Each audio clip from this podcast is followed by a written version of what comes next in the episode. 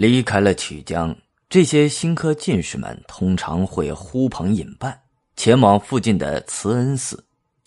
他们公推一位书法最佳的人，将本年新进士的姓名、籍贯、及第、时间等题于大雁塔的塔壁，这被称为雁塔题名。大雁塔是高僧玄奘于唐高宗永徽三年（六五二年）修建的，起初只有五层，武则天时期进行了重建，改为十层，经后世多次修缮，如今只有七层。它是中国古代楼阁式砖塔的优秀代表。雁塔题名是从中宗神龙年间（七零五到七零六年）开始的。起初直接在塔壁题名，后来因空间有限，题名又发展到了塔院的四壁。这是一个非常风雅的传统，当然也是个巨大的荣誉。直到今天，当我们读到白居易“慈恩寺下题名处，十七人中最少年”的诗句时，依然能够感受到他当时的那种喜悦跟得意。当然了。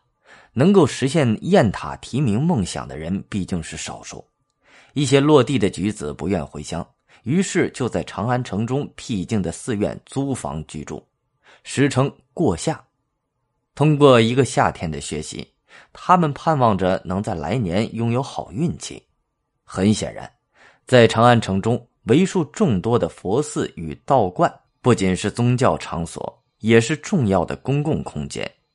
因此，在唐人传奇中，许多故事的场景都被放在了这些寺观之中。最早系统记述长安这座城市创始的典籍，可能是唐玄宗时期的史官韦树所撰的《两京新记》，可惜目前仅有残本留存于日本。在这部著作中，韦树不仅记述了当时的宫廷建筑、佛寺、道观、历史古迹。达官贵人的豪宅，还记载了流传在这座城市中的各种故事。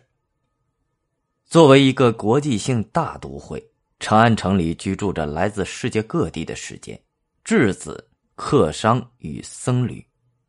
据史料记载，仅在贞观四年（六三零年）平灭东突厥汗国之后，竭力可汗就曾率领一万多户突厥民入居长安。安史之乱之后，吐蕃占领了河西陇右地区，使丝绸之路断绝。许多来自中亚各国的使臣不得不滞留在长安，有的甚至超过四十年。